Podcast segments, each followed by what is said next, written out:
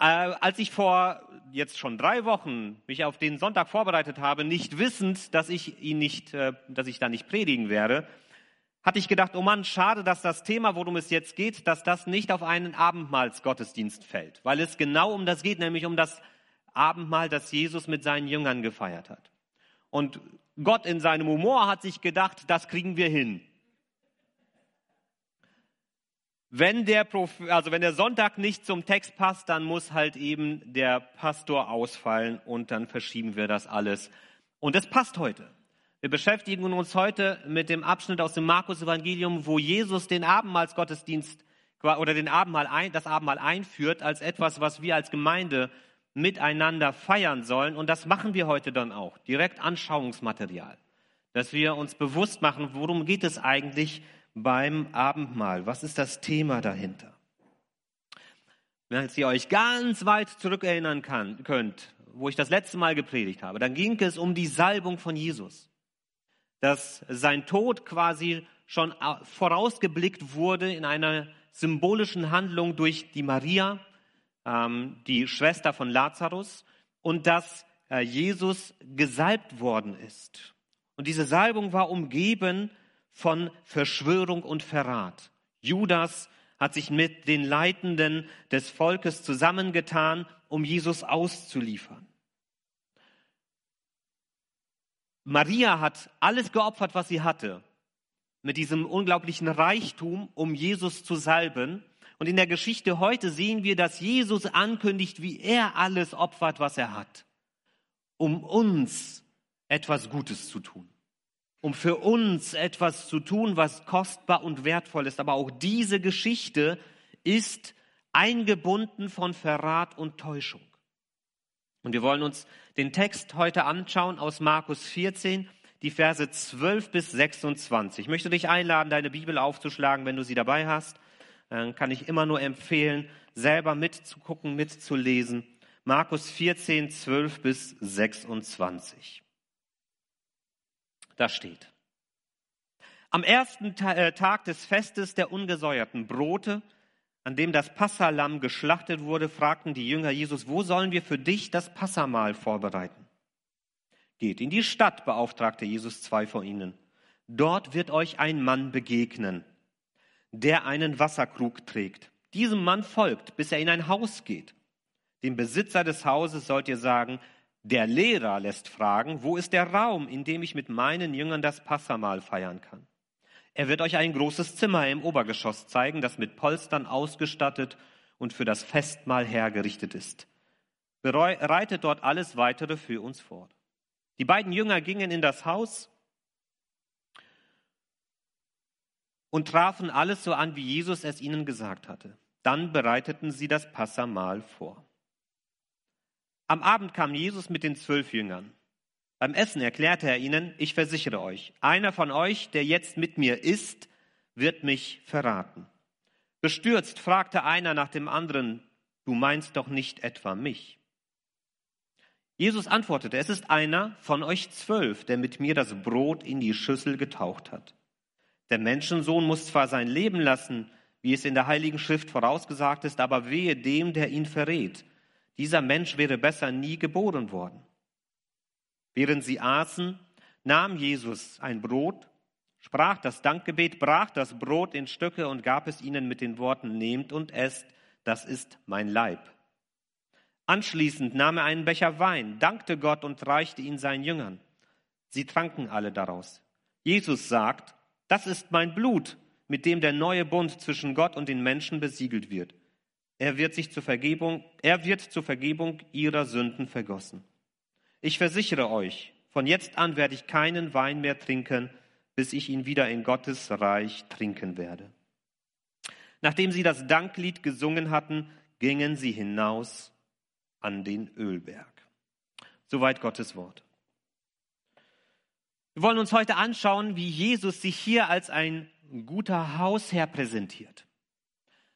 Das Passamahl wurde gefeiert hm, Beisammensein der Familie und der Hausherr der, äh, der Familie leitete das Passamahl und leitete hindurch. Und Jesus stellt sich uns hier als der gute Hausherr seiner Gemeinde vor, der diese Aufgabe hier übernimmt für die Gemeinde.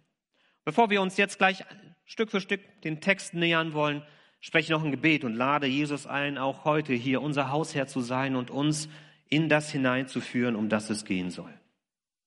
Jesus, danke, dass wir uns wieder mit dir beschäftigen dürfen, mit dem, was du für uns getan hast. Und das Abendmahl ist ein ganz, ganz wichtiger Punkt, der unser Gemeindeleben auch mitprägt und unglaublich wichtig ist, auch für unser ganz persönliches Glaubensleben. Ich möchte dich bitten, dass du uns das näher auch vor Augen führst, was hier in dieser Geschichte passiert ist, dass uns das verstehen lässt, wer du bist und was du für uns bedeuten darfst und sollst. Amen. Also Jesus, der gute Hausherr seiner Gemeinde. Der Text wird eingeführt mit einem Hinweis darauf, wann das hier alles stattfindet. Am ersten Tag des Festes der ungesäuerten Brote. Das ist das Vorbereitung, der Vorbereitungstag auf das, die Passa-Feierlichkeiten. Passa erinnert ja an den Auszug aus Ägypten. Und Gott hat den Israeliten gewisse Regeln mit aufgegeben, die sie befolgen sollten, wenn sie das Passamal feiern. Und eins was dazu gehörte, war, dass sie ihre Häuser von allem Sauerteig befreien sollten, durchfegen sollten, dass nirgendwo auch nur ein Stück Hefe noch ist und dass sie dann ungesäuerte Brote herstellen sollten, als Erinnerung daran, dass sie aus, beim Auszug aus Ägypten auch kein Sauerteig, keine Zeit hatten, Sauerteig gehen zu lassen und deshalb äh, mit ungesäuerten Broten unterwegs sein sollen.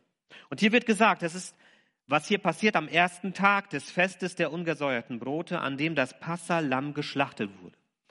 In diesem Jahr, in dem das gefeiert wird, äh, fällt Passa von, äh, von den Feierlichkeiten her auf einen Freitagabend. Da wird normalerweise das äh, Passamahl gefeiert mit der Familie. Und die Schlachtung findet im Laufe des Tages vor diesem Abend statt, sodass die Lämmer dann für das Passamahl verwendet werden können. Aber eine große Frage, die sich hier für manche stellt, ist, wann genau findet das jetzt hier statt, was hier beschrieben wird? Wir wissen aus anderen Texten, dass Jesus nicht am Freitagabend oder am Samstag gestorben ist, sondern am Freitag im Laufe des Tages. Also vor dem Passamal.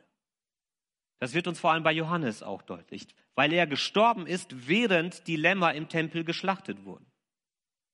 Und da sehen manche einen Widerspruch in dem, weil Markus beschreibt hier, dass das passiert, das Passamal gefeiert wird, eben am Tag, wo diese Lämmer geschlachtet werden und das meistens ja abends dann gemacht wird. Ich möchte ganz kurz erklären, wie wir das zusammenbekommen können, was die verschiedenen Evangelien da berichten. Eine Herausforderung ist nämlich, dass wir hier im Westen und die Juden damals ganz andere, bis heute, ganz andere Definitionen von dem haben, was ein Tag ist. Für uns beginnt der Tag mit dem Morgen. Morgens stehen wir auf und der neue Tag beginnt. Und der dauert dann die Nacht hindurch bis zum nächsten Morgen. Das ist unsere Definition von Tag. Wenn wir mit dieser Definition an die Bibeltexte herangehen, dann kriegen wir ein Problem, weil dann macht das tatsächlich keinen Sinn, was hier beschrieben wird. Dann geht das nicht zusammen. Die Juden haben eine andere Definition von Tag. Es wurde Abend und es wurde Morgen ein neuer Tag beginnt. Für die Juden beginnt der Tag mit Sonnenuntergang.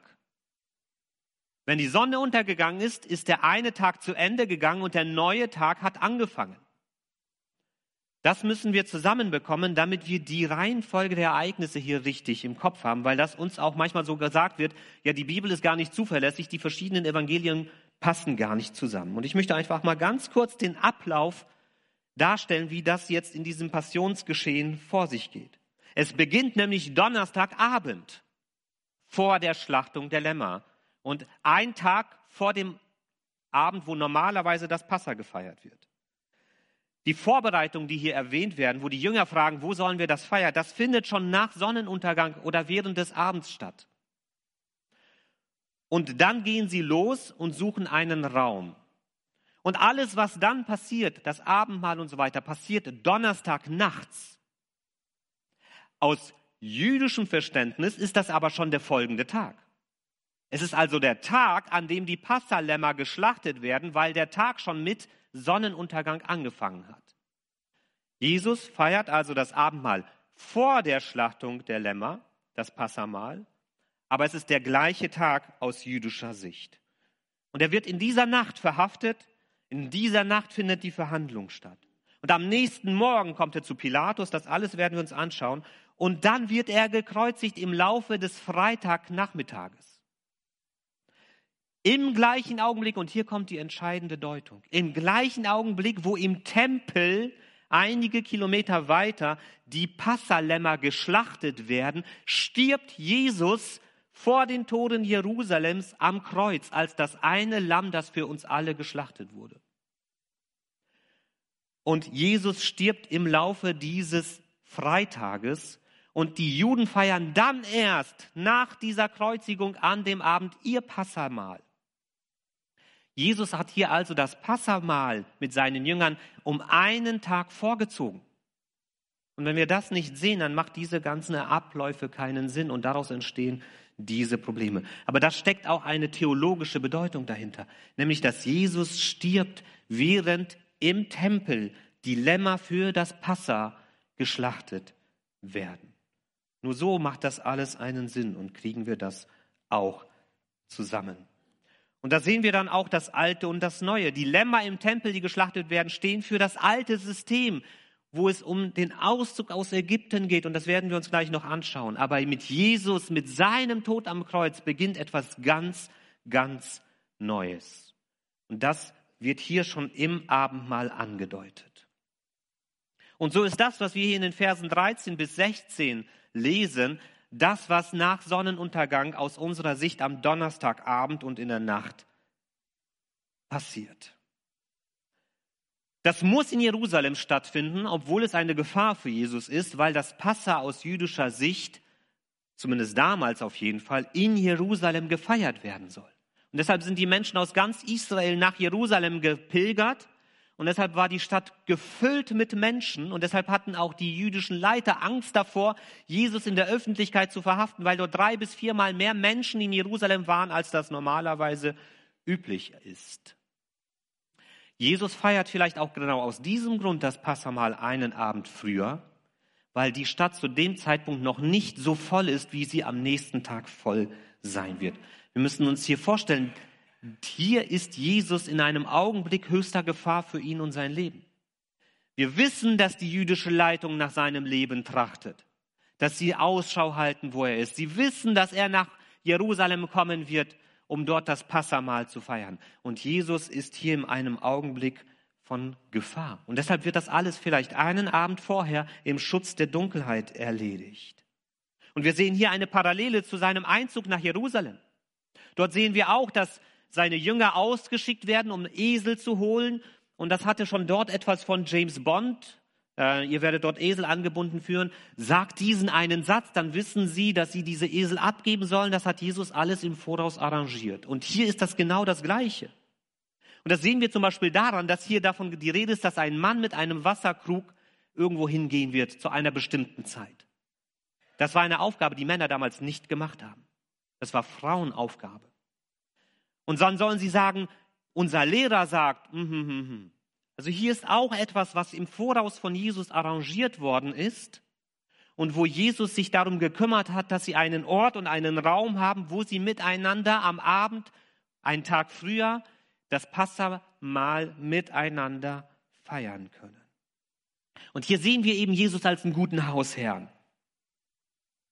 Jesus hat alles organisiert. Jesus hat die Weitsicht. Er weiß, worum er sich kümmern muss.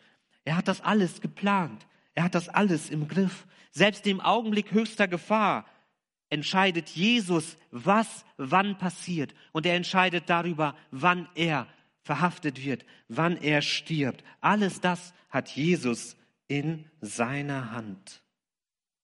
Aber entscheidend ist auch die andere Seite. Nicht nur, dass Jesus alles im Griff hat, sondern die Seite aus der Sicht der Jünger. Wie gehen sie damit um?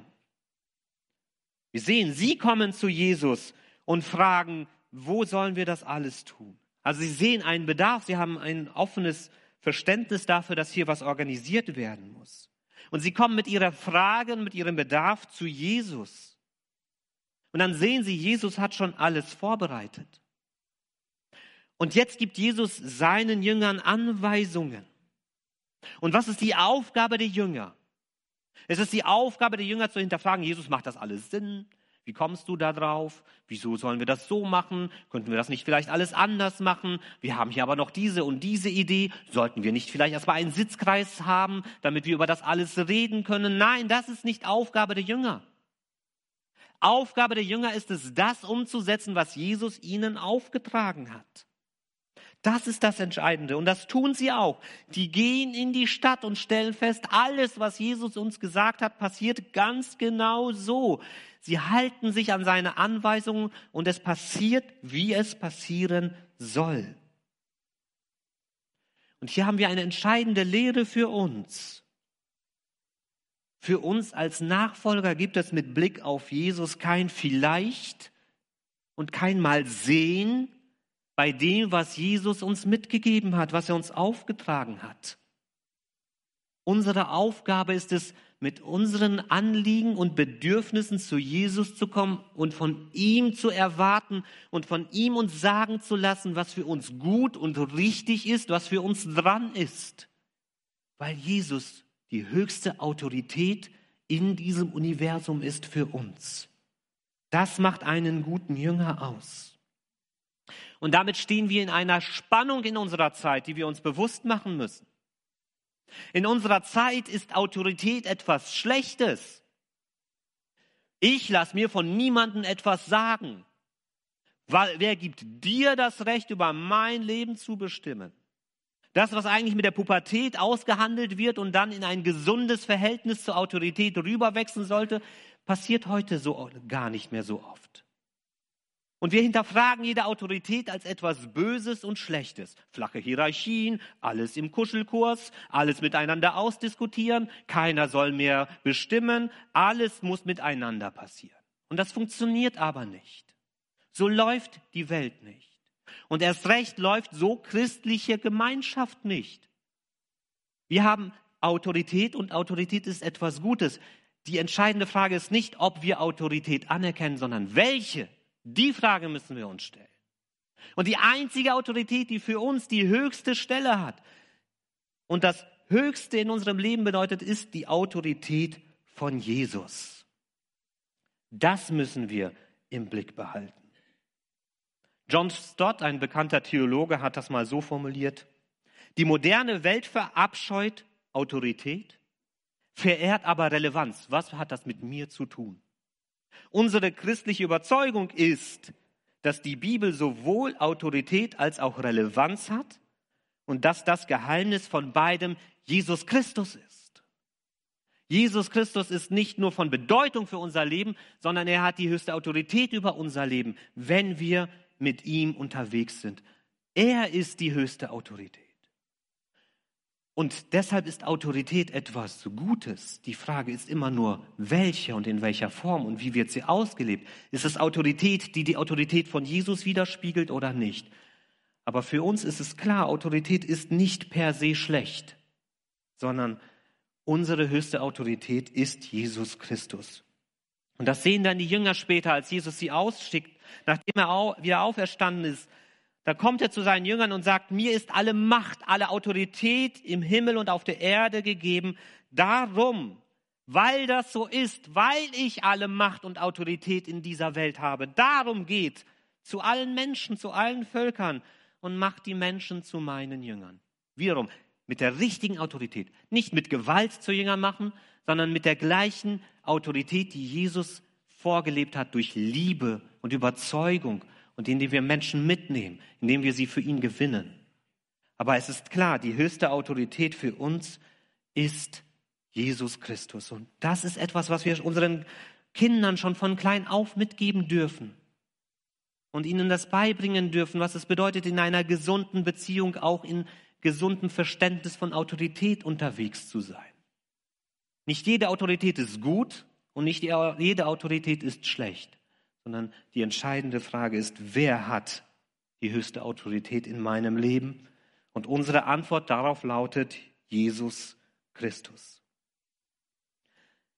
Und das ist das Erste, was wir hier sehen. Jesus kümmert sich um seine Familie. Jesus kümmert sich um seine Familie. Kümmere du dich um das, was Jesus dir aufgetragen hat. Das, was Jesus dir mitgegeben hat. Ganz allgemein, zum Beispiel im Missionsbefehl als grundsätzlicher Auftrag, aber auch ganz persönlich, wenn du siehst und fragst, was soll ich tun, Jesus, und Jesus gibt dir eine Antwort, dann lebe das. Dann sei da gehorsam. Dann setze das in deinem Leben um. Jesus kümmert sich um seine Familie, um uns. Kümmere du dich um das, was Jesus dir aufgetragen hat. Und dann sind sie dort in diesem Raum. Und sie kommen zusammen in der Nacht.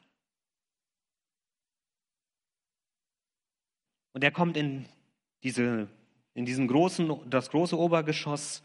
Das ist alles vorbereitet. Das Passamal ist vorbereitet. Und jetzt lässt Jesus erst einmal direkt am Anfang eine Bombe platzen. Ich weiß nicht, ob ihr nachempfinden könnt, was das hier ist, was Jesus hier macht. Beim Essen erklärt er ihnen, ich versichere euch, einer von euch, der jetzt mit mir ist, wird mich verraten. Einer von euch, die hier so nah an mich dran sind, wird mich verraten. Dazu muss man wissen, welche Bedeutung Gastfreundschaft und Essen in dieser Kultur haben. Das Essen ist etwas fast Heiliges gewesen, diese Gemeinschaft am Tisch. Und Jesus sagt jetzt einer von denen, die mit mir das Brot teilen. Er sagt das ja später, die mit mir sogar den Dip teilen, etwas, was nur ganz engen Freunden als ein, ein Ehrerbietung auch zugestanden wurde, dass man das miteinander so teilen darf. Jemand von euch wird mich verraten. Und wir merken hier etwas von diesem Schock bei den Jüngern, die sich alle fragen, bestürzt, fragt einer nach dem anderen, du meinst doch nicht etwa mich? Ich doch ganz bestimmt nicht Jesus. Und ich sehe hier etwas von dieser Frage in, in den Jüngern. Auch erstens, wie kommst du da drauf, Jesus? Aber auch ein Stück weit vielleicht so doch diese Frage, wäre ich dazu überhaupt in der Lage? Könnte ich das? Ich doch ganz bestimmt nicht. Wäre ich in der Lage dazu, so etwas zu tun? Und Jesus antwortet, und er gibt ihnen keine Entspannung in dieser Situation. Wie gesagt, jemand, einer von euch Zwölfen, es kann sein, dass der Raum gefüllt war mit viel mehr Menschen, aber dass er ganz eng zusammensaß mit diesen zwölf Jüngern. Und er sagt, einer von euch zwölf, die hier so nah an mich dran sind, die mit mir das Brot in die Schüssel tauchen. Also nicht irgendwer von den anderen, einer von euch zwölf, die ihr mich die letzten drei Jahre begleitet habt die ihr alles erlebt habt, die ihr alles gehört habt, was ich weiter gesagt habe. Einer von euch wird mich verraten. Und er gibt hier keinen Hinweis darauf, wer von ihnen das sein wird. Es ist nur ganz allgemein jemand, der zu meinem engsten Kreis gehört. Der lässt sie damit in der Spannung.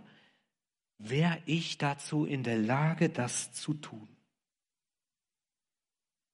Wir denken im ersten Augenblick immer sofort an Judas, weil wir die Geschichte im Rückblick kennen und wissen, dass er der eine ist, auf den es hier anspielt. Und weil er auch vorher schon eingeführt worden ist als der, der Jesus verraten will. Aber wenn wir uns die Passionsgeschichte genau anschauen, und das werden wir in den nächsten Wochen, dann stellen wir eine Sache fest. Am Ende wurde Jesus von allen seinen Jüngern verraten und im Stich gelassen. Alle haben ihn verraten und im Stich gelassen. Auf die eine oder andere Art und Weise. Petrus, die Jünger, die weggelaufen sind. Am Ende ist keiner da, die gucken noch aus der Distanz. Aber keiner mehr da, der mit Jesus bereit wäre, diesen Weg zu gehen. Alle haben sie ihn verraten und im Stich gelassen. Jesus wird ganz allein ans Kreuz gehen umgeben von zwei Fremden. Und das sagt mir etwas ganz Wichtiges. Weil Hier kündigt er den Verrat an und im nächsten Text wird es darum gehen, dass er mit Petrus im Gespräch ist und das wird sich immer wieder durchziehen, dass er verraten und im Stich gelassen wird. Und mitten in diese ganzen Sachen, in diese Geschichten von Verrat, passiert das Abendmahl. Und wir sehen hier, dass Jesus der Hausherr einer unvollkommenen Familie ist. Jesus ist der Hausherr einer Familie von Stolperern, von Verrätern und Versagern. Sie alle werden am Ende versagt haben. Aber was macht Jesus mit diesen Jüngern, mit seiner Familie? Feuert er sie? Sagt, ihr seid nicht gut genug, ich muss mir noch mal ein paar andere suchen, die besser sind als ihr? Nein, das tut er nicht.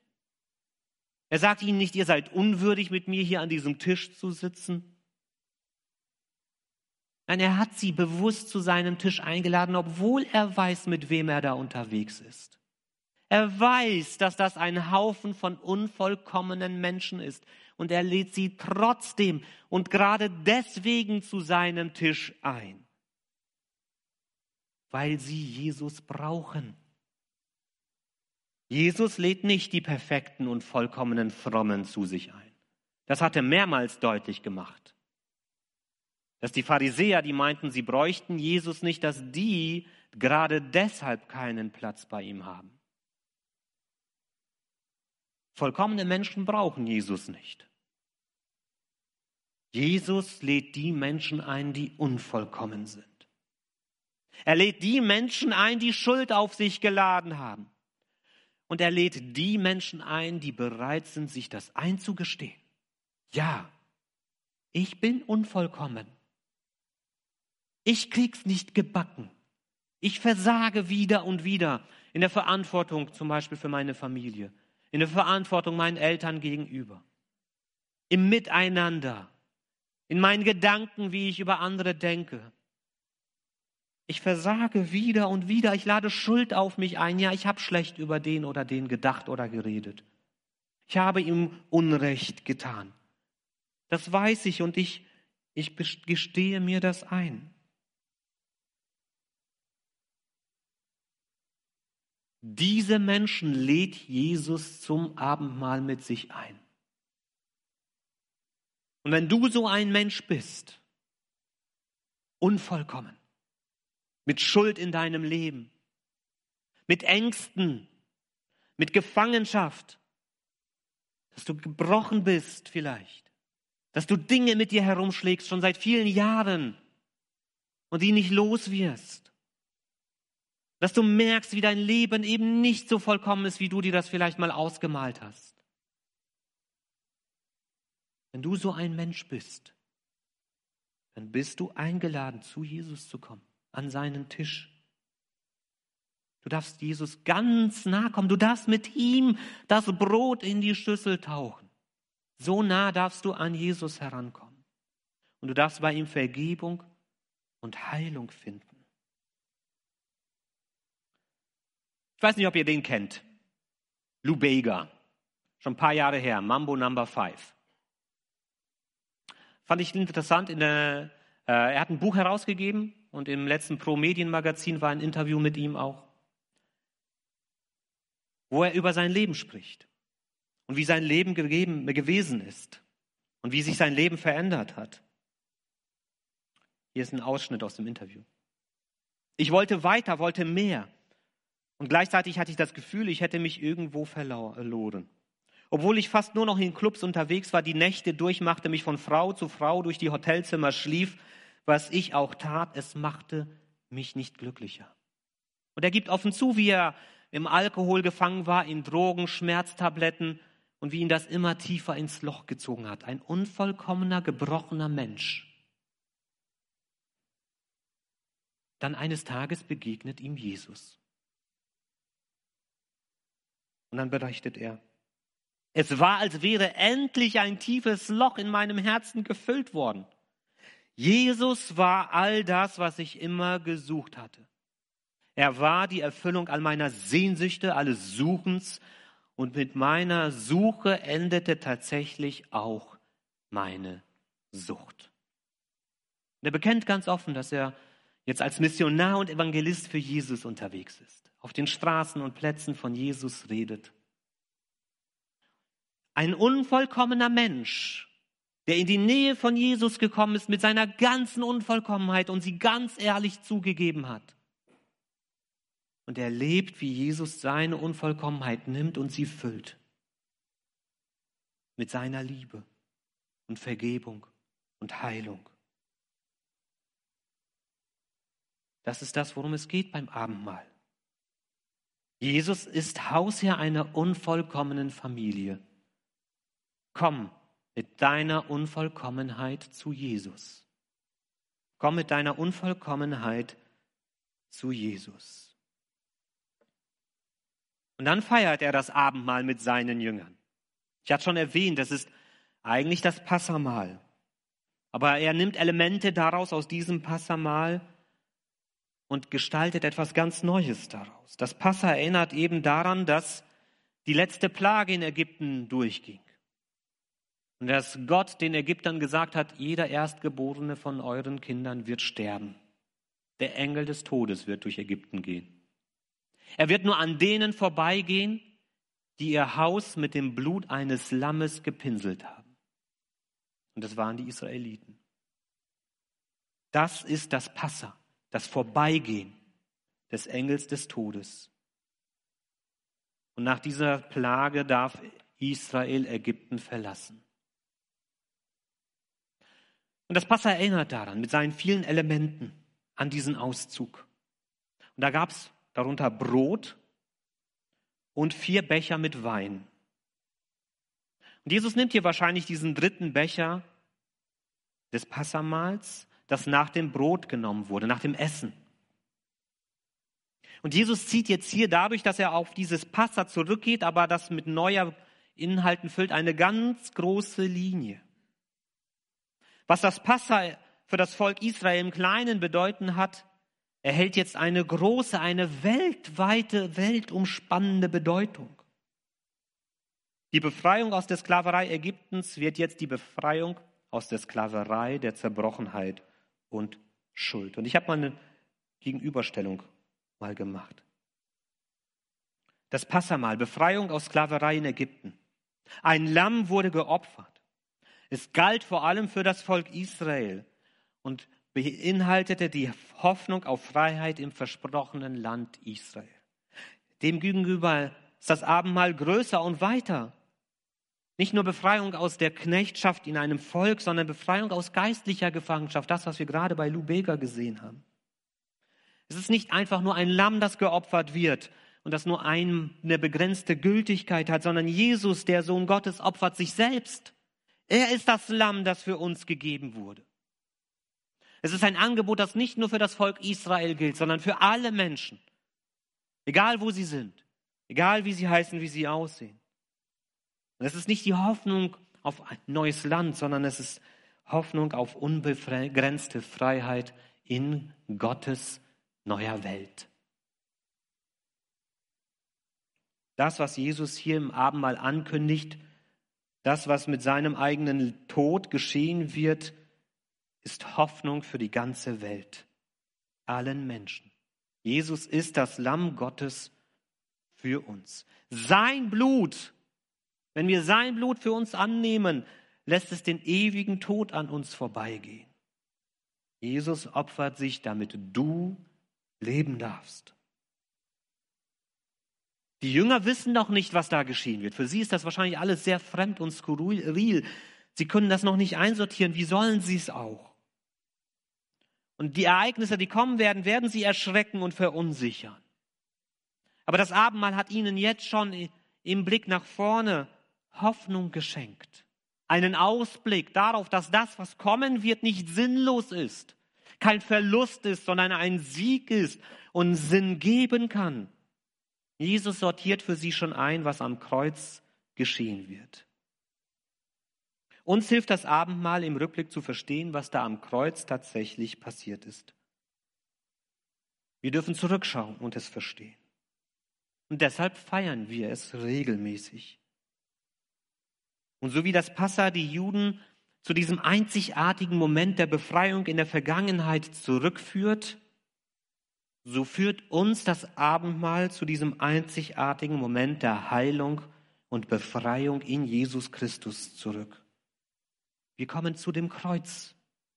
Wir sehen Jesus, wie er geopfert wurde. Und wir nehmen das für uns ganz bewusst an, als etwas, das er für mich und für dich getan hat. Und das geht zusammen mit dem vorigen Punkt. Wir kommen zu diesem Abendmahlstisch nicht als Menschen, die alles richtig machen und alles im Griff haben und wo alles gut läuft, sondern wir kommen zum Kreuz und wir kommen zum Abendmahl gerade weil wir unvollkommen sind. Und gerade weil wir an uns und an anderen scheitern. Und gerade weil wir dadurch auch erleben, dass wir bei Gott angenommen sind, so wie wir sind. Ich darf so kommen, wie ich bin. Aber ich habe die Hoffnung auf eine andere Zukunft, auf eine neue Zukunft, die hier schon anbrechen darf. In jedem Tag, den ich mit Jesus unterwegs bin, aber die sich vollenden wird in dem Augenblick, wo Jesus, wie er es versprochen hat, mit uns gemeinsam den Becher trinken wird. Und wo wir uns freuen dürfen über das, was dann Wirklichkeit ist. Jesus schenkt seiner Familie eine neue Hoffnung. Darum setze du deine Hoffnung auf Jesus Christus.